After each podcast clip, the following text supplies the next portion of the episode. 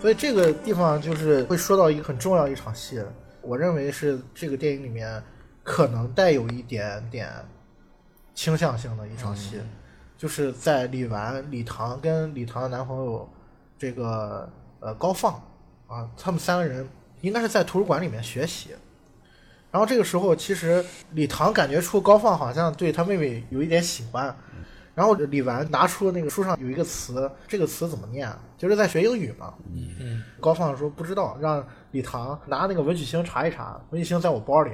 这个时候打开高放的书包的时候，发现了李纨送给他的一个东西，橘子，送给他的一个橘子，橘子上画了画是吧？对，画了所以他认出来了界地图。所以他认出来是他妹妹送给他男朋友的。对，然后这个时候他就愣了一下，愣了一下，可能似乎是明白一些什么。嗯，电子词典拿出来之后，就对着李纨说：“这个词是伪善的意思。”导演特别有趣的点在哪？他拍完了那个李唐的表情之后，他给了那个李纨的一个特写，李纨在重复这个词，重复了三遍。三遍，嗯但是你能看得出来，李纨对这个词没有任何的感觉。嗯，他姐姐实际上对着李纨说的话，对，话里有话的。他姐姐那个意思就是伪善，对着李纨说的，但是李纨并没有接上，对并没有接上他没有伪善。对他 对他没有这个对这个词，他不觉得这他是在说他自己。是是是，之所以我觉得他有一定的偏向性，是在于伪善这个词，你在整部影片里面几乎都能看得见。对他就是把它单独提出来了，啊，把它拿出来了，对告诉给观众了。对，伪善也是说谎的一种嘛，这也是我们之前讨论过的一个事情了。伪善就是我们要做一个好孩子。那个善良呢，是从骨子里面的，但是你善良，你必须有一个高度啊，你看清了这些东西，是主动选择的善良。当你没有这种能力的时候，你不能选择善良，但是呢，又想叫别人说你善良，所以说就是我们说小孩学做大人的事啊，你没有那个能力，还要装的让别人说你是个善良的，就出来了伪善。包括李唐看李纨特意强化那个伪善，实际上呢，也是我我们说是一种投射，就是说我觉得你是伪善的，实际上是我是吧？哎，对对对对对，因为李纨，你看导演特，然后导演 这个小聪明，导演用李纨的嘴说了三遍伪善，对说给对方听。对，其实伪善只是一个词语，那么真正的伪善只有你心里最清楚。其实没有什么伪善，就像我昨天说的，没有什么对错一样，嗯，实际上只是说我们没有力量啊，这种防御逃避的一种模式啊。当你有力量了，你不需要伪善了。好就好在这个电影上没有谁错了，对都没有错，都是受害者。对，我觉得最后一场戏很重要。嗯，就是第二只爱因斯坦是因为咬了他弟弟嘛，他继母就强烈要求把这只狗送到狗肉店，然后他当时是求着他父亲不要送 送狗肉店，但是父亲没有一句话也没说，但是他当时以为他父亲是把狗狗送到了狗肉店了。嗯，我觉得最后一场是之所以重要，是因为他这个人格最后一次反抗，挣扎，最后一次挣扎，对，就是他获得了应该是物理竞赛省第一，省第一，然后他可以保送高中了嘛。这个事情是家里面得知了之后就特别高兴嘛，那他爸就带着他姐姐来接他，然后就说那个你想要什么，爸都满足你。然后那李纨就跟他爸爸说，我就想知道你当时把爱因斯坦送到哪个狗肉店了。然后他爸爸就一路带着他，这个镜头也很有意思啊，就是一直拍李纨的那个情绪的变化，一直走到那流浪狗收养所。李纨一看到门口的那个标识，他一下就明白了，哦，原来父亲并没有真的把狗给残忍的送到狗肉店，而送到这个领养所，所以他就满怀希望的去找狗，结果找了一圈都没发现那只狗狗。这个时候，他看到他爸爸跟他姐很失落的坐在那儿。他爸爸说，听那个管理员说，爱因斯坦来了之后一直不吃不喝，绝食而死。然后李纨什么也没说，他坐上车上之后，他就跟他爸爸说了一句谢谢。嗯，这场戏接到后面是因为李纨不是物理竞赛第一嘛，就摆了一场宴来庆祝。宴席上有很多 应该是他爸爸的朋友，有一个叔叔，呃，特意给你点了一个这个饭店的招牌菜红烧狗肉，他就是给他衔了一块狗肉放在他盘子里。你一看那场戏，所有的人目光都盯着他，都很紧张。对，都很紧张。他爸爸连看都不敢看他。那场戏应该是静默了得有一分钟左右，他就把那只狗狗肉放在嘴里吃了。我觉得那一刻起，他所有的抗争都结束了。嗯但是导演恰恰没有在这个点上结束，嗯他接的是什么？接的是李纨坐在他父亲的那个车上，他妈妈给他爸爸打了一个电话，实际上是知道李纨取得这个成绩嘛，要恭喜一下女儿。这个电话放下之后，先是李纨问他爸爸说：“你跟妈妈是怎么认识的？”嗯然后他爸一下子就绷不住了，然后就就开始一一一边哭一边跟李纨说对不起。我觉得那一刻其实特别符合我们今天说的这个事情，就是这个影片并没有批判谁，是是每个人都很不容易，过自己生活非常不容易。他接受了很多很多自己不愿意接受的事情，每个人都是这样很无奈的长大的。他父亲也是一样，他父亲并不是对他没有爱，对是非常爱自己的孩子，但是他他父亲的眼里面有很多事情是没有办法改变的，他已经成长成这样了。但是可能从心理学角度来讲，他可能还是可以改变的。对，其实不是可以改变，就是说，当我们内在有那个成人的时候，我们学会了接受，接受和妥协是不一样的。接受呢，你可以有你自己的原则，你可以做错事，但是呢，你可以为错事承担真实。你比方说，大家都这个样，你也可以说些伪善的话，那无伤大雅。你只要别人说你伪善啊，我就是伪善，这一刻我选择的伪善，而不是我不得不伪善，这就是区别。就好像我们没得选一样，所以我们就很多的委屈。实际上呢，完全我们可以这样做又很开心。李纨从某种意义上讲，你看他吃狗肉那一段，他并没有说哎呀有很多委屈或者什么东西，相对来说更成人化一些。他接受了这个结果了。对他知道啊、这个东西可能需要我做出一些牺牲，但是他并没有说多委屈，他那个表情是比较平淡的，并不是说扭曲了又很难下咽那种。而且当他父亲说他对不起的时候，他也很平静，他那一刹那间并不是说哎呦爆发出来哈，你看你怎么对不起我或者怎么样，而且还有一段他和那个李唐在路上看到那个爱因斯坦。嗯对，那个相当的成人化的那个东西，他说我很害怕他扑上的。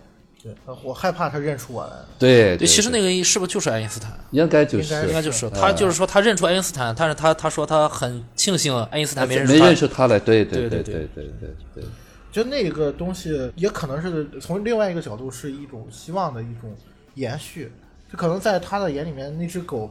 能够如此有哎有有人爱他了，对对，而是他自己的原来的一个自己，但是可以被人没打磨之前的自己，是是是是。那是真正的李纨。对。对，这就说为李纨更成人了，而不是说哎呀，我心爱的东西不管你幸不幸福，我要夺回来，那就是不是为了对方，是为了我自己。我们往往就是这样，总是觉得哎，这个东西我对你更好啊，就像说养鸟人，你怎么知道养了比他在外头更好呢？啊，你说我什么都喂他，给他好吃的，但是他没有自由。然后说到养鸟，它里面有一个人物也挺有意思的，嗯啊，就是楼上那个对学鸟叫那个，他跟他姐姐在家里面，然后他跟他姐姐说：“你听没听见有鸟叫？”有鸟叫，对，这场戏其实是在前面是有交代的，李纨他自己坐在屋里面的时候，他听见外面有鸟叫。嗯这个时候导演给了一个镜头是在窗外头拍的。嗯。然后因为有防铁栏杆。防盗网嘛，对。对，好像李纨在一个囚室里一个鸟笼子里面对，在一个鸟笼里面就被囚禁了一样。然后他听到外面有鸟叫的声音，就这个东西也是很有意思的，对他个人的一个投射，就是他所向往的东西。但是当这个事情发展到了最后的时候，就是揭秘了。嘛。对对，这个鸟叫并不是真的鸟，而是一个精神问题的一个邻居发出来的声音。那场戏是第二次找狗回来，他看到他邻居被救护车拉走了，他才知道原来那个鸟叫是这个邻居发出来的。那时候我觉得对他而言也是一种画面感。嗯原来那个邻居其实也是在鸟笼里面的一个人，嗯他只不过是比他更加渴望一点，他能发出鸟叫的声音，他在向外界呼喊，但是最终他的反抗也没有得到什么好的结果。嗯，觉得这个地方对李纨这个人物也是一种塑造。因为他当时导演给的这个邻居啊，在楼上吹鸟这个，我为什么当时注意这个剧情？是因为他海报就是李纨趴在有一张海报，啊对对对就是李纨在自己的家里面在那吃面，然后往往楼上看，外面是一片漆黑。然后他们他在那个铁栏杆里面，然后他往上看，那个邻居其实在他楼上学鸟叫，所以我当时看到有这个鸟叫的还是比较留意的。我当时看的就是那个邻居啊揭秘说这个鸟叫是其实是一个人用嘴吹出来的，然后这个人还被救护车带走了。我的感觉是导演是不是在暗示，如果你想要真正的自由，你可能就会被这个社会认定为你是个神经病，你是不合群儿那一个，就把你踢出去。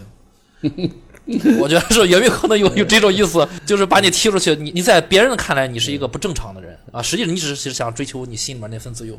我倒没太留意这段，但是说到这个自由哈，呃，就像曼德拉一样，就是说不是说谁限制了你，谁没给你自由，就是我们在这个比方说大家都是那种虚伪善的这个状态下，你依然可以获得自由，你一直可以选。那我选择在这里头，我选择和这个伪善的人为伍，那我就是自由的。但我我你看我就改变不了，我怎么在这里头你就是不自由的？嗯没有监狱也是不自由的。对啊，没有监狱你也突破不了，对你自己塑造了一个监狱，你幻化出这个社会是一个美好的，所以你永远是住在监狱里边。当你接受了这个社会就是这样的时候，你就是自由的，这就叫接受。这个于老师恰恰提出了另外一个点，是我认为他这个影片的一个主题啊，是选择。是电影一开头就是李纨在对着镜头说话，他就说他之前买那个裙子啊，挺困难的，选择困难，嗯因为买红色、买绿色，呃买回来之后都会觉得啊，还是原来那个好。另外一个好，就是因为他是那个又看《时间简史》，对物理特别感兴趣嘛，然后他就觉得这个世界上一定存在平行宇宙，有不同的我同时在发生同一件事情，然后可以囊括所有人生的选择，这样我们就不会因为错过某一些选择嗯而难过伤心。嗯这句话也出现在他丢狗之后。丢狗之后，我是怎么安慰自己的？因为我认为世界上还有其他的平行宇宙，可能在另外一个宇宙里面，爱因斯坦还很健康的活着。然后这一点，首先是他本身他有自我疗愈的部分，就他自己有一个自己的一个对世界的认识，所以他通过这个部分可以疗愈自己的一些伤痛，觉得这个是很重要。第二点就是我觉得它包含了这个主题，就是选择。说有一句话嘛，说人生命最大的一个价值就是在于选择，我是否能够真正能自主的做选择。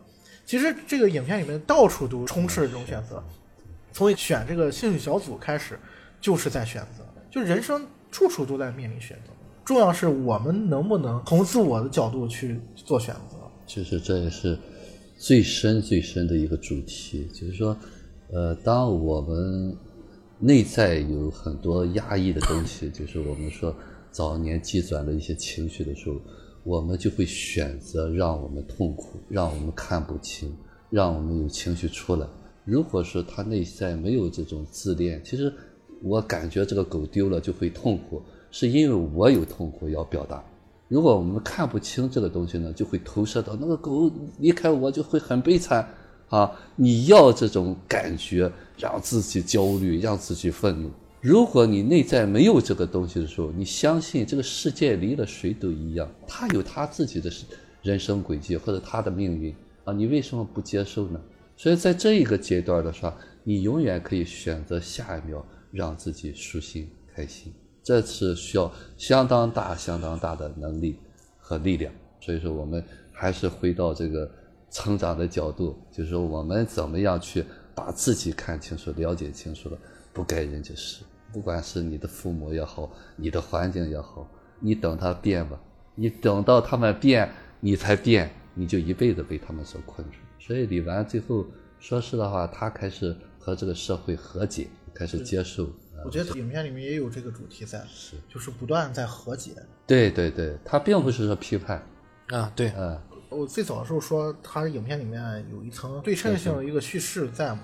其实我觉得这层这个叙事也是暗含了他选择的这一部分的这个主题，所以用平行宇宙这个说法来表达他的这个意思嘛。其实我们也能看得出来，就是说它里面几个对照，前后两只不同的狗，前后两场不同的家宴。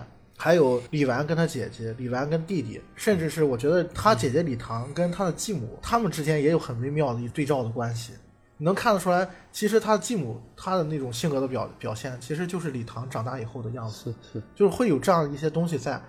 这些东西我觉得都是在表达，其实人生的轨迹可以有很多很多种，在于你你是否真的是自己自主做出了你自己想要的选择。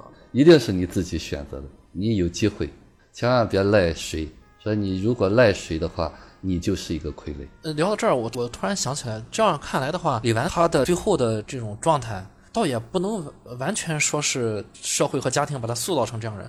我觉得他心里面也有点往成人的方向迈进了一步。我为什么这么说呢？即便他吃了狗肉，他到最后他见到第一只爱因斯坦的时候，他依然可以哭出来，他并没有完全变成成人的麻木那种，他心里面可能还是保留着那个第一个爱因斯坦在他心里面。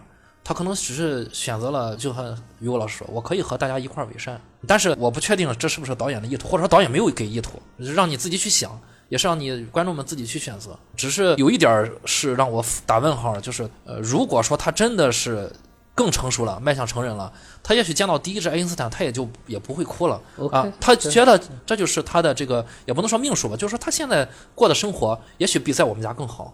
那是他，我们只是感觉那个狗需要我，就像吃狗肉一样。那个狗肉有什么？如果我们不吃狗肉，就代表了我爱狗。对，这不是那要对，那不是直接画等号的。对，这个其实是我们认知对于这个事感情的投入。对对对啊，我们更用这种我不吃狗肉来表达我有多愤怒。其实和吃不吃狗肉没有关系。对，如果狗肉端上桌了，你已经客观来说，其实确实狗已经死掉。和你那个狗没有关系。对，因为你桌子上这只狗已经死，你再怎么愤怒，对吧？它不会再那个。就像那个酒肉穿肠过一样。对对。我我想聊一个，最近这这一天看了这几部电影，总是出现一一件事儿哈，也是前一阵有就稍微有点困扰我的。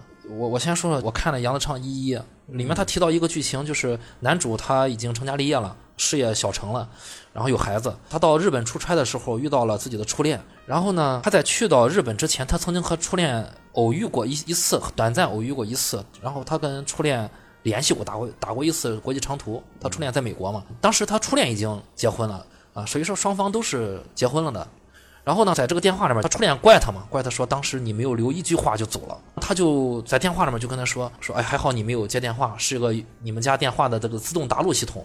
因为当时手机还不普及嘛，你怪我说当时我没有给你没有一句话我就走了，啊，其实当时我也有很多原因的，但是过去这么多年，现在看当时那就不叫原因，这句话就是深深触动我。但是后来呢，他俩到了东京偶遇了，面对面了，他也再次跟他初恋提到了这件事。他说当时我没说一句话就走了，原因是什么呢？就是当时啊不想去学那个机电系，考大学嘛，报专业，结果。我爸、我妈还有你，你们所有人都让我考机电系，呃，就说没有人去顾及到我到底想去考什么系，这是一个电影里面的一件事儿。你看这个事情直接导致了他和初恋分手了。后面他曾经跟初恋说过一句话，说你是我这一生中唯一爱过的女人啊。即便都这样，他还是和初恋分手了。然后这是一件事儿，再就是咱们昨天看到的那个小孩子们，就是呃，身为人母里面的那个男主，他不想去学律师。嗯，然后他老婆就非得让他去学这个律师，是吧？他也就是去逃避，不去图书馆去复习，啊，出去打橄榄球什么的，然后就回到了这个电影里面了。然后这个这个电影里面提到什么呢？李纨的物理很好啊，他爸就是说要去给他硬报这个英语班，他不去想学英语。甚至还很貌似很贴心的把他的表姐拉来去给他辅导英语，后来慢慢慢慢竟然被打磨成了英语考了前五。因为我我上学时候我化学超级差，我就是对化学真的不开窍，我也不感兴趣。我不是不想感兴趣，是我我也去努力去学过，我真的是不开窍，我就搞不懂那个化学那个那个公式是怎么弄的。但我物理和数学就都很好，有长处有短处。李纨竟然能英语学到前五，他之前他都流着泪，他不要去那个英语班。到最后结尾就是他物理就能考省的第一名，但他已经不屑于告诉身边人，不屑于告告诉他爸，他没有告诉他爸，他爸都是后来才知道。他说：“哎，你物理考了第一名是吧？你怎么不告诉我呢？”他那个奖状寄到家里面去了，他爷爷发现，爷爷发现，对对对，就是就大家就是很欢欣鼓舞的说：“哎，你都物理考第第一名了，省都第一名了。” 然后他姐姐说：“你怎么这么淡定啊？” 对对，你怎么 你你想想，你为什么这么淡定呢？然后你那你所有人站在李白的角度上，你想想他经历了什么？他经历了一个不喜欢的学科，考到了班里面的第五名，然后他兴高采烈给他爸打电话说：“爸，我英语考到了第五名。”那他为什么物理考到省第一名，跟他爸不说了呢？对吧？这不是啪啪打脸吗？然后这几个电影里面这几个情节都串起来了。我我我突然想起来，朋友圈问过我一个朋友啊，他就是在朋友圈发了个状态，他说我我孩子就是课业重，报了好多班儿，然后我就回复他，不报班不行吗？他就没回复我，我就跟我老婆经常聊这个事儿。我说，我们也聊，就说以后孩子到底报不报班儿。我们也问了身边很多的，就是关系好的朋友，他也不自然不会跟我乱说。他就跟我说，他说你不报不报班不可能。我就在想，万一当年我妈给我报了个化学班，现在我是个什么样子？我会不会化学考班里面前五名？我现在的问题就是在于这儿，如果以后孩子真要是给他报了班，把他压坏了怎么办？我也想，我身边的朋友告诉我，不报班不行。你有了孩子就就不会有你们俩这种想法，就是说你不给孩子报班，我就任性，我不给孩子报班。你不报班，你跟不上老师的进度，你会瘸腿偏科。你看，你要是报了班的时候，可能他和初恋就分手了。当当然，这是这是比较细腻的说法。反正现在就是这个问题，就会很困扰我。我我先谈一下我对这个李纨他两次态度的一个看法啊。嗯。他之所以英语考到全班第五的时候，他给他父亲打电话，他后面呃物理他表现的很平淡，是因为他知道英语成绩不是他想要的，而是他父亲想要的。嗯，他想证明给他父亲看的东西。嗯，但是物理竞赛他不需要证明什么。嗯，那是那喜欢。对，那就是他自己，他知道他自己能做到什么，他知道自己想要什么。我觉得这个东西是他最大一个区别。我觉得这道题有一个体现啊，就是他英语考了全班第五之后，可以参加那个演讲比赛。然后在演讲比赛的过程当中，实际上有一个大的转变。当他姐姐带他父亲进到那个演讲比赛现场的时候，他一下卡壳了，他整个人一下崩了，就是没办法再说下去了。实际上，我觉得那个点对于他两个部分的这个心理状态是一个非常具象化的一个表现。你能看得出来，这部分是为了迎合父亲而做的，跟他自己没有任何的关系。我觉得这个是我对这两场戏的一个理解。刚才太平角说的就是，其实我们现在很多的家长也是存在这个问题，其实不是不疼爱孩子，也觉得哎呀孩子负担重，但是呢不抱又不行，就说就是这种大家都说我是被逼爆的，哎对，就是社会压力。我到底这样做是对他好还是不好？这是我们怀疑的。就像你说的。你看这样被逼的，人家可能也好了，将来他可能还会感谢你。说我们这么看这个问题哈，没有一个最好。那么我们现在就是用成就论我们自己，达到社会的认可，这才是我们觉得就成功学说。啊，其实从某种意义上讲，人不需要活得成功，人只要活得自我，活得开心就行。自在的。成功只是一个副产品，就像李纨物理。得了个全省第一一样。当他做他喜欢的事情的话，那个成功是别人眼里的成功。对，真的是别人眼里，他他没有觉得那是成功。是，如果他觉得那是成功，他就说：“爸，给我来个庆功宴。”哎，对对对，其实人生啊，本身活得自在就是最大的成功。对，你在自在的同时，可能就会变成别人眼里的成功。这就是为什么说那个现在很多人去执着于某一些事情。从这个角度来讲，执着的东西、想证明的东西，并不是你自己的东西，一定是你想要给别人看的，想要某一个人或者某一些人去证明一些什么。这个可能跟这个人的一个成长环境，包括他早年受过的一些创伤有关系。举个例子来讲，就是影片里面李纨因为父亲的这个期望给他造成创伤。然后他必须要通过这个事情来去向父亲证明，你看英语成绩，让你夸我，这个是父亲的一个需要。对他当时确实很高兴的给他爸打电话去说，我考了前五。当时我真是想到了花样女王那个，真的是他父亲打压着他去学英语，最后真的他还挺高兴的去跟父亲说，我英语学好了。我觉得这个真的不太好，他这样以后就变成了像那个女主一样，最后可能找一对象。这个对象对他不好，他反而觉得说，哎，那我就努力变成你要要的那个样子。突然在想，就是可能是很多的人啊，一辈子都活在父母的阴影之下啊，一辈子都为了父母去活，一辈子都想要活成父母想要的样子，以为那个是自己想要的，实际上那个是父母想要的。这就是之前说的那个脚本问题啊，脚本问题就是说我们在一生在演啊，我早年设计的这个计划。就我们如果突破不了这一点的话，我就活一百天和活一天是一样的。真正的生活是每一天都是鲜活的，没有剧本，每一天都是有，每一分每一秒都有选择。所以说什么计划、什么目标啊，那都是活在过去的一个过程当中。那么我们如果能够实时的觉知，不断的从脚本里头、从那个观念里头、从模式里头跳脱出来，我们才能感受到生命的每一天的鲜活。但是这一点做的现在很难。这个片子一开始的时候，我好像没太注意他生母的问题。嗯，我印象中剧情没有提过生母的问题。是，我一直以为他妈是死了的。嗯啊，生母对于这个女儿的不关心这一块儿，让室外的人都以为他不存在生母，他没有生母。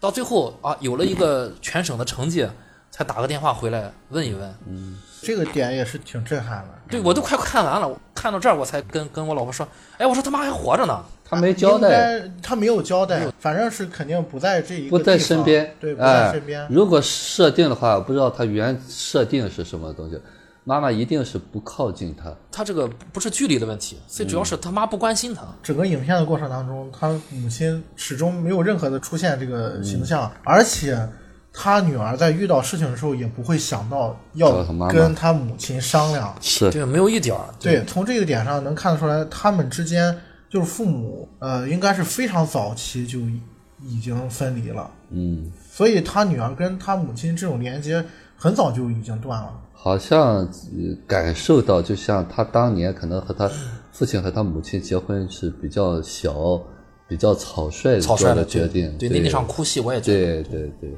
他爸爸呃好像也是在不断的成长，也觉得好像做犯错了一样。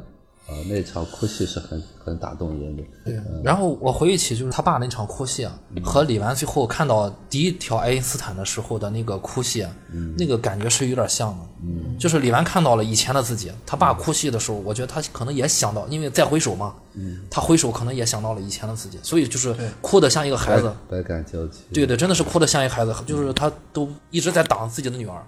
对他守着，你想父亲守着女儿哭成那个样儿啊，他就是可能就觉得面子上挂不住啊什么的。但是那个时候真的是一个真情的流露出来。是是。还有一个一个点就是，他爸带着李纨在外面吃饭的两次，一次生一生日宴，一次是庆功宴。他第一次是呃跟、是跟他跟那个父亲的这个应该是他的工作上的。工作上的比较重要的一个领导、或者是三次三次，对啊，没有一次是单独去为了李纨去那个，就即便是最后一次，好貌似表面上是给李纨庆祝省第一物理，实际上他叫来的都是工作上的，我觉得都他都是在还人情，对。但那些人都不是，本来是他说的那句话嘛，说你看你爸有今天是这这些些叔叔伯伯的，对，对，就是这种场合，我庆祝他这个好成绩啊，其实应该是一个很私密的一个，就家人一个团聚的啊，或者说就是反正就是自己家里人。如果是这样的情况下，就不会出现给他狗肉了，因为所有人都知道这个狗肉的事儿，这个梗在哪儿，就不会出现这种事儿了。在那个时刻就很残忍的给他端了狗肉过，就是因为这个外人不知道，那外人不知道，不就是因为你叫来外人了吗？所以说他这一点也是表明了父亲你想证明什么。除了我对我女儿的高兴之外，我还希望利用这个东西去做社交上的一些社交上的对对，其实和别人有什么相干呢？这种饭局，我觉得在我们观众特别有共鸣。是就我们也经常能参加这样的一些饭局。有一个借口，咱们就来来一下，对吧？因为你们也以前大家都知道这个饭是为什么吃的。对，因为因为别人以前也有用同样的这个借口来让我去了，对吧？呃对对对，包括聚会一样，同学聚会一样。对对对，到底大家，对我也觉得同学聚会，对大家是不是联络那个儿时的那种纯真的感情和老对老师的那种思念？更多的是显摆显摆，其实这种事情在中国家庭里面是特别常见的。是社交一一部分。对，呃对对对，最可怕的就是他觉得我这样一点问题没有。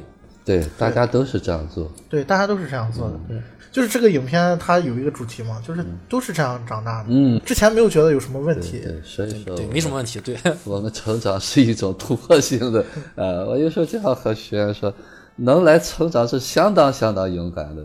你在和这个社会作对呀、对，其实我也我也在想这问题，就是如果你老是来参加这个心灵方社或者老听咱们的节目，那你是否有这个勇气，做出了自己的新的判断、新的选择？所以你看，他饭桌上有一场戏也是前后有一个对照嘛，就他父亲因为说你这么小的孩儿，你出去喝酒，爆发矛盾的那场戏。对对，然后有有打脸的一句对，对，然后后面在饭桌上就说你替我跟你张叔喝一个啊，这种也是很有共鸣，在我们小的时候也会有这样的情况发生。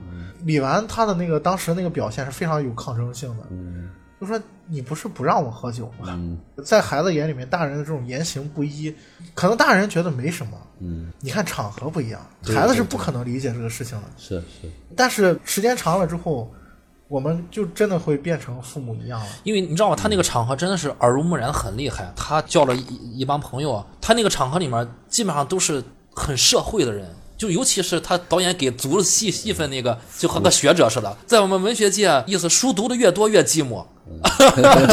当时我一我我当时看了我我们都会心的笑了，都笑都笑出声来了。然后书读的越多越寂寞，他的意思就是我寂寞，但是我书的多，书读的多。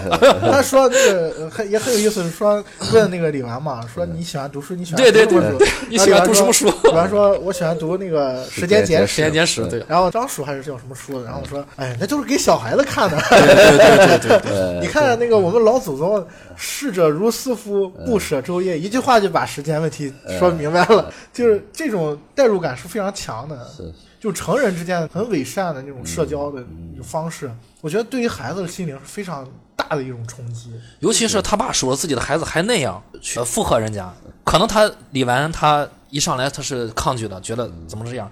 你如果老是这样带他去吃这种饭局，他慢慢他也就所以他这个也就这样反差就在于最后那一块狗狗肉实际上也是给我们讲述了一个孩子他对于这个事情的从对他个人的冲击到最后接受这个现实的一个一个过程。李纨，我是很喜欢这个角色，我觉得他特别有生命力。你看他片子里面出现好几次镜头，是他晚上煮自己煮面吃，对对对，就这个食物啊，尤其是在那个状态下，你能看得出来，作为一个青春期的一个孩子，他能量是过剩的。嗯每天就是吃的也多，然后思维也很活跃，每天就在尝试不同的新奇的东西。但是就是你在这个片子里面就看到不断的被打压，不断的被磨，就是我们是不带批判性的去看这个事情的。之所以不带批判性，是因为每个人都会经历这样的一个过程。嗯但是昨天在那个看，呃，身为人母的时候，那个身我说人身为人母那个电影，它拍的就像游戏，小孩的游戏长大成人之后变成成人的游戏。影片投射到呃李纨的这个身上啊，我就会考虑一个问题啊，在这个孩子精力过剩啊、生命力这么旺盛的一个阶段，你不停的打压他，联想到呃蝙蝠进来那场戏，那帮孩子是多么的这个被压抑，就是他们多么想去操场上跑上十圈儿，对吧？你把这个精力给他消耗掉，就有一种这种感觉，就是当你在该你去游戏、该去消耗你的精力的那个时候，你对它进行了打压，这部分能量它一定不会消失的，它一定会在你成人的状态下面，通过另外一种方式释放出来。这个就是我们昨天在看那个《身为人母》，为什么成人还是特别喜欢去做游戏的一个原因。这个游戏有社交的游戏，甚至有这个情爱的游戏，婚姻也是一场游戏嘛，对吧？是是，还有带一些攻击性。如果有转化呢，就是在运动，比对方说唱歌，运动本身放就体育本身也是游戏嘛。对，可以释放一些攻击性，通过对身体啊做到极限来释放那一部分压抑的愤怒。电影啊，总是要回到现实当中。如果这个电影能够给我们带一些思索和一些启示，让我们知道还可以另外一种活法做一些改变，这是电影最大的意义。我觉得这个电影是给了我们这个启示的。说实在，这个电影有人归类到那个青春片嘛，那我觉得也可以归类到犯罪电影。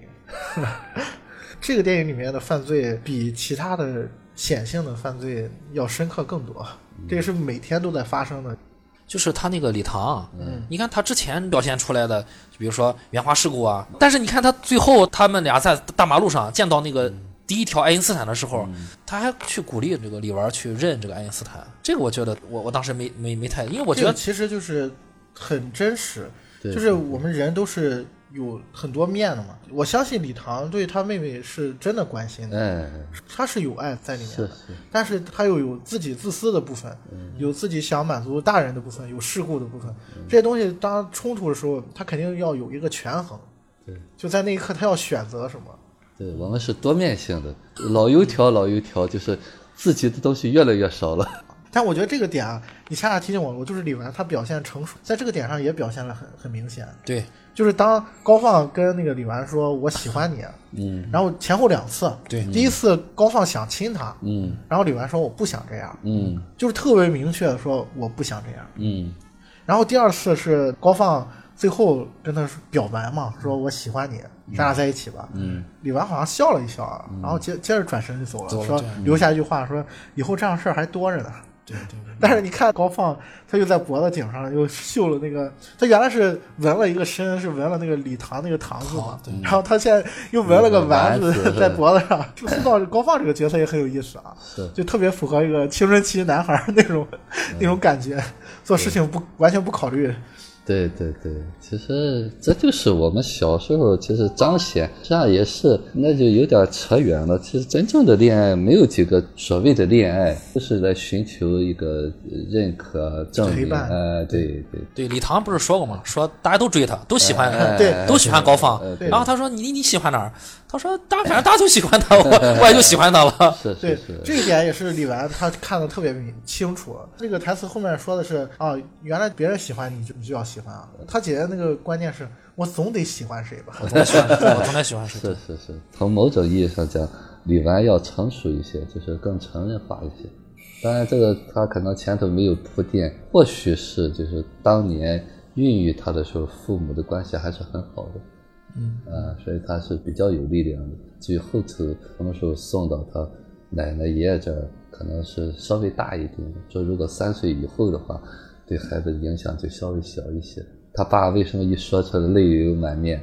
可能两个是自由恋爱的，啊，对，有可能之间有一些悔恨的事情，哎，对对对，后悔离婚啊，还是哎怎么样？对对对，对，我觉得呃就是像他爸这个年纪这一代人，不是也也有不少离婚的嘛？但是我觉得哈，就我从我从我身边这些那个年纪的人离婚的人观察，我感觉后面再婚的也不太好。呃，后来我了解了心理学，我才理解，他就是不可能找到他想要的更好的，因为他可能就是因为以早前嘛，他最后选择的人总是这样的。你比如说，之前找了一个酗酒的，最后发现后来这个酗酒的更厉害，真的，我我真遇到这样，所以可能他爸哭的原因就是想想起了以前，可能以前那个更好。这就是昨天我们说那个代际传递嘛，那个父亲母亲什么样，嗯，我们也也就会活成什么样。是就你想他当中在重复，对他兜兜转转这一辈子，马上就要变老变成老人了啊！最后发现二婚还不如那个呢，还给了女儿这么多的伤害，自己还弥补不了，哭哭是肯定的了。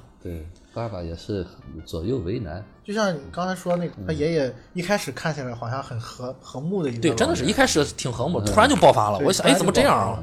但其实你看，他爷爷跟他爸爸之间是有个对照的，实际上你能看得出来，他爷爷跟他爸爸是一样的。是是，爸爸在爷爷面前唯唯诺诺对啊，什么东西，嗯，是，嗯，我想起一个典故啊，就是那个美国那个总统富兰克林，嗯，他的那个人生特别符合这个代际传递的观念啊，就是说他有个私生子，然后他跟他私生子关系很不好。很有意思的是，他私生子长大以后也有一个私生子，然后然后这个富兰 克林就跟他的孙子不是，就是孙子关系很好，非常亲密。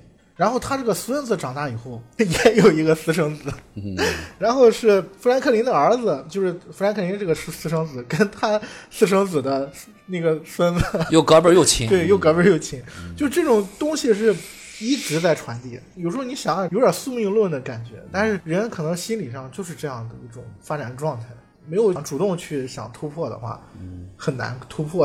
他会在这里头去找一种弥补，但是呢，这个弥补永远是一个幻化的东西，因为弥补了，所以它只能复制，复制的过程只能复制成原来那个弥补之前的样子，这才是人生很可悲的地方。所以这个复制也就是在片里面，就是李纨跟他这个同父异母弟弟之间的这种复制，也是最后有一个轮回，又回到了他弟弟成长的过程，也会像李纨一样。是改变不了。首先，你改变，你必须有觉知，不然的话，你所有的努力都是在重复。今天聊了这么多啊，聊最后一个问题啊，也是大家可能都挺关心的一个话题啊，就是你看这个影片里面给我们展现了孩子是什么样子，各种各样的孩子，然后也看到了父母，看到了这个爷爷奶奶，我们不带批判性去观察他们啊，总会想考虑一个问题啊，就是你如果把影片投射到现实的时候，我们如何去跟父母相处？我们如何对待我们的孩子，对吧？这个我觉得是这影片提出的一些问题啊，就可以我们谈一下我们自己的看法。我先说一个啊，我说我说一个很有意思的事儿。我我们不我和我老婆现在还没孩子嘛，我们俩也经常在聊孩子的事儿，就尤其是接触心理学之后，也在聊就是出生之后，比如说三到七岁这段时间，还有甚至再往后的一些时间一些教育。然后我丈母娘有一次跟我老婆聊起来，她就说：“她说你们俩聊这么多没用，等你们俩有了孩子的时候你就知道了，根本不会按照你们俩这个方向走。”你就聊没用，然后我我老婆就跟她说，就说你说聊没用，你不聊就有用吗？你不聊就放着他就这么成长吗？你不给自己先定，不是说说定个计划，你不先自己先想清楚，你就把孩子生下来，你是不是有点不负责？然后丈母娘说说反正是没用，他意思说你孩子最后就是成长的过程中和你原来想的完全不一样。他说你看我们当时生你的时候也没想要怎么弄你，要怎么养你。有制定什么计划？你不也现在也这样了吗？你所以你刚才的问题在这些人面前没有用。这个这个说我要说一点哈，就是说，就像你聊一样，有的人是要看书一样，学习一样啊。我怎么样生一个好孩子？怎么把他培育的和我不一样？弥补我这一切，真的没有用。嗯，没有用在什么地方呢？你没有看到根本的东西。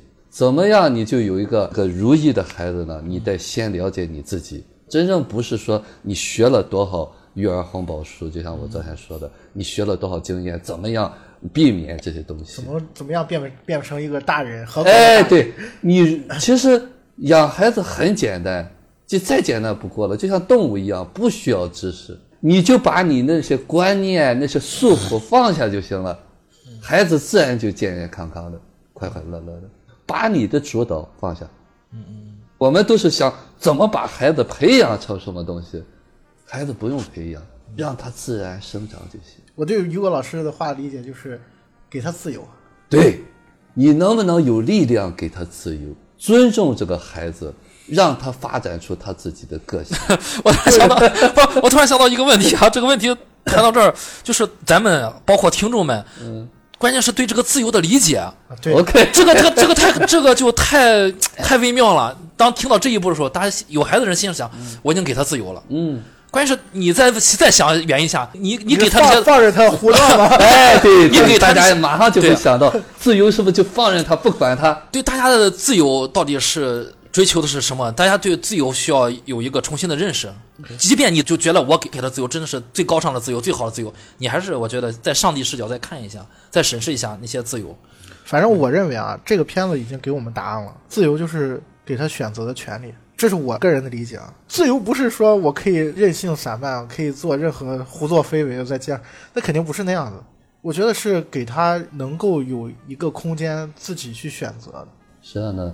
所谓的自由，就是尊重他是一个个体，啊，允许他有犯错的机会，啊，允许他有超出你想象的选择。那么那些是他需要承担的，不代表我们不去限制他。嗯，但是这种限制不是非理性的，就是说我们会有一个社会化的过程。举一个很简单的例子，我们出生以后，那个小孩都不希望大小便需要按时按点上厕所，啊，都想随地大小便。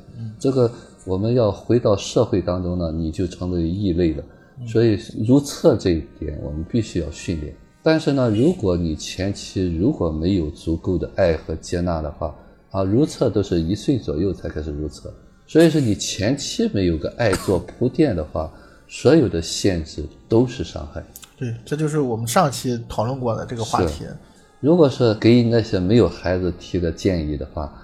我只能说，孩子在这一岁之内就是无条件的爱，别提的立规矩。一岁之内，哎，对，一岁之内呢，尽量自己带。一岁做不到，半岁之内一定要不离身边，不要送出去。有条件的话，爸爸妈妈都在身边最好。起码妈妈是二十四小时陪伴最好。就我觉得不不会有做做不到的，我觉得就做不到就是给自己找理由。呃。这个有多难？呃，但是有时候工作上是生活的压力了，呃，工作时间变故了，家庭变故了，哎，这些东西是没法。这就是说，不是说我们有这种心，这个孩子就能完美的，那就是他的命运，他的选择。他为什么出生在你家？所以有些伤害是他选择的，不是我们有意的。啊，所以说我们能做到的就做到这些行为，啊，剩下的交由他吧。通过这个影片啊，思考了一些东西，就是说，呃，一句话嘛，就是我觉得没有任何人是你生命的全部，不要把你自己的全部放在任何人一个人身上。你的孩子是这样，你的父母也是这样，你才是全部。全部其实就是自我嘛。对，当我们一岁以后了，怎么做？当那个孩子逐渐不太需要我们就是衣食住行的照顾，他有这个独立的意识，他可以自己外出的情况下，那么我们父母能够做的最好的就是做好自己，嗯，不需要教育。你把自己捋得越清楚，自己的那些东西越满足，就是爱自己，你才有机会爱别人。还是那句话，爱是水满自溢。当你自己都不爱自己的时候，你所谓的爱都是控制。心理学上就是叫自我分化的嘛，自我分化的这个程度有多高？嗯，关于聊心，我们经常在聊这个事情，就是你能不能为自己活一把？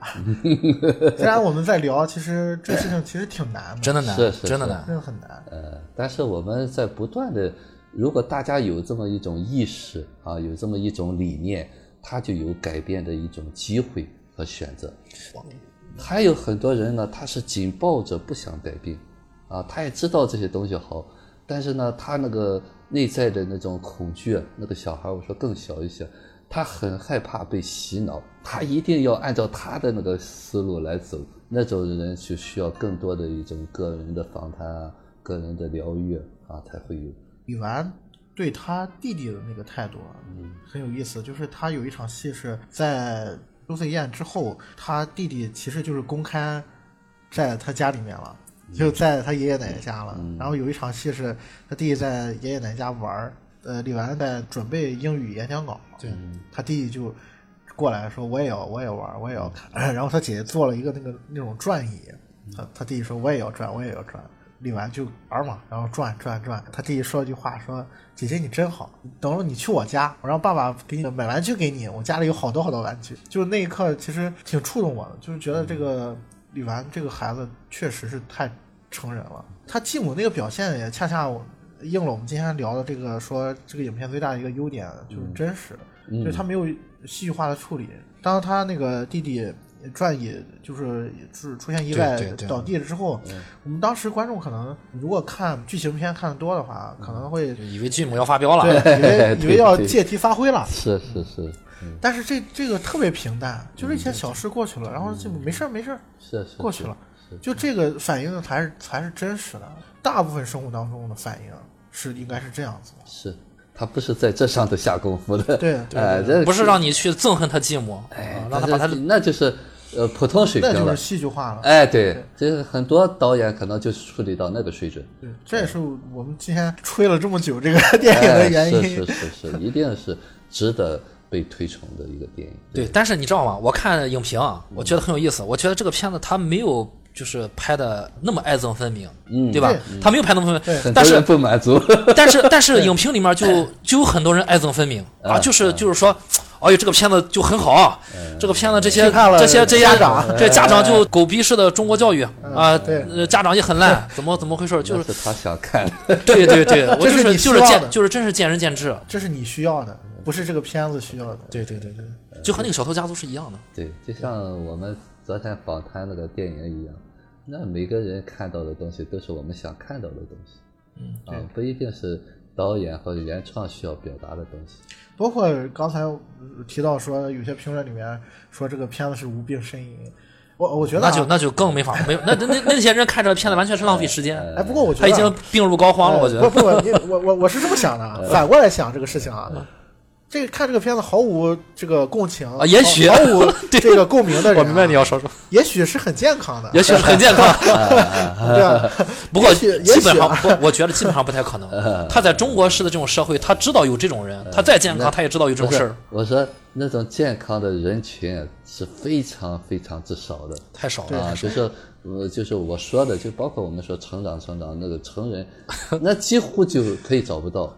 我突然想起来，这不是这不是可能也曾经被在楼上吹口哨，被被拉到精神病院去，真的有可能，是不是就是飞越疯人院？真的有可能，有可能。所以说现在想起来，就是呃，导演给最后这个结局，真的很很很高级的一个结局，就是李纨他可以痛哭着接受去见到了第一个爱因斯坦，但是他也成人化，往咱们所谓的社会的成人化进步了。对对对对哎，实际上真正的就是说，我们就是要接受这个世界。对对对啊，这个世界，你活在这个世界，世界不是你的主宰，对你只是是一个过客。你不接受他没办法呀，对，你活不下去啊。你只能自找痛苦。对对，要要接受，但是关键是如何接受，接受的方式是。哎，对，哎，这种接受是需要智慧的，嗯，不是靠耍小聪明的，嗯，我是说嘛，有可能他很小的时候，可能那个爱还是挺充足的。嗯，也许就是因为爱很充足，所以他爸才哭成那个样子。哎，对对对对对是，本来很美好，可能对对对，可能不知道是比如说很多的原因在啊里头，原因啊，或者突然犯了个错误啊，或者是没生男孩儿，啊有可能有可能哎，对，有可能你 有可能看他那个取名有可能确实确实确实是就能看出来，他们家对于这个爷爷奶奶不喜欢，对啊，就是因为生个女孩不喜欢，对对对。这很有可能。就是这种原因，真的能让人哭死，是。真的是能让人哭死，就是硬生生的把这个人家拆散了。对，爸爸有很多难言哦，之隐。现在想一点，真的有可能，因为你看，你是联想到他父亲跟他爷爷之间的关系，对对对，你看他他父亲对他女儿这种女儿的妥协，跟他父亲的这种强权，投你投射到那个肯定你这种事情是很多的，就像台词里面说的，以后这样的事多着呢，是，绝对是这样。对，爷爷是在家里头是一个主导的，对所以他爷爷就是安心的，你把女儿给我，你出去再去找哎，一个，对，赶紧生个男孩对他爷爷不说嘛，应付了事儿啊，对，他是有更大的需求在里面的。从从这个角度 可以再看一遍。对，可以再看一遍，就是可以聊的又很多啊，。因为他这上头很多东西他略掉了，略掉了如果要再演的话，可能就更深了。所以说妈妈这个东西，他很淡的就过去了。就过去了，对，他妈这条线，但是他真是点睛之笔啊！最后来这么一个电对话，爸爸最后那段处理，我觉得导演非常高明的。对，呃，爸爸那个哭泣好像是很有力量的。所以我我说啊，我如果你觉得你看了前半大部分，你都为这个女孩鸣不平，觉得她失去了一些什么，但是你当你看到最后那一场戏的时候，你一定会想翻过来，会想这个事情。实际上，李纨自始至终她并没有，其实并没有太多的失去什么，就是一个很正常的一个发展。这个过程是我们每个人都都要经历的。都面临的对我突然想起来他爸接他接他妈那个电话。他呃他妈肯定说说你你把李元李元教育好然后他爸说说你是你生的好哎是不是他说过？对对对对我突然想起他爸说你是你生的好说完了就哭了。对。对对对。就说肯定是他妈生了个好女儿对对对对对对肯肯定是那个李元他俩感情是有的在那边说啊你看你把李元教育这么好啊。之类的。对对对，啊，就是对于这个重男轻女，什么是重男轻女？不就是恐惧吗？嗯，啊，就是从从老一辈就是恐惧啊，家里没有个男孩，怕人瞧不起啊，所以把那个东西